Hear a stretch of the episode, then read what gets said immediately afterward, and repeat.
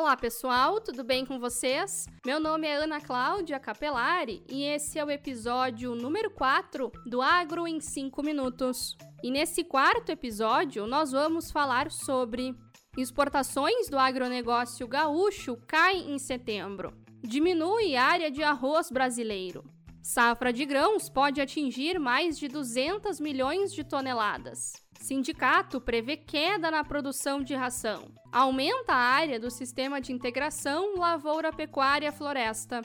E termina o prazo da MP do Fundo Rural. As exportações de setembro registraram queda na comparação com o mesmo período do ano passado. Os mais de 800 milhões de dólares significam um resultado quase 20% menor. Soja e carnes foram os principais responsáveis pelo resultado, conforme relatório da Farsul. De acordo com o Departamento de Agricultura dos Estados Unidos, a área de arroz do Brasil diminuiu cerca de 30% na última década. A partir desse dado, o departamento informou que a produção do grão teve queda na safra 17-18. Mesmo com essa redução, o Brasil continua sendo o maior produtor mundial do grão fora da Ásia.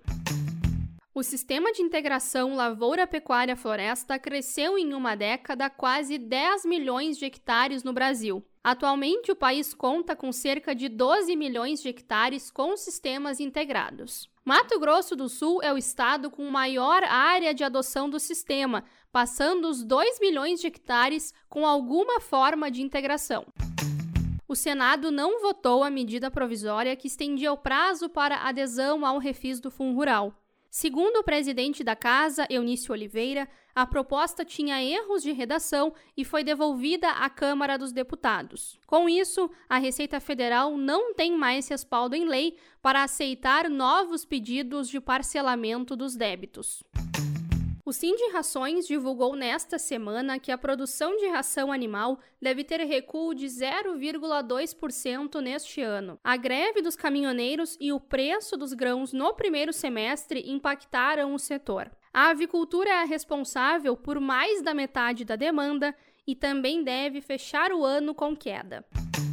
O primeiro levantamento da safra de grãos 18-19 indicou que a produção pode crescer até 4,7%. A estimativa da Conab é de que o volume colhido possa ficar em até 238 milhões de toneladas de grãos. A produção de soja pode alcançar 119,4 milhões de toneladas. Você ouviu o podcast Agro em 5 minutos. Apresentação de Ana Cláudia Capelari e produção de Vinícius Coimbra. Curta a nossa página no Facebook Agro em 5 Minutos e nos siga no Instagram arroba Agro em 5 Minutos. Até o próximo episódio. Tchau!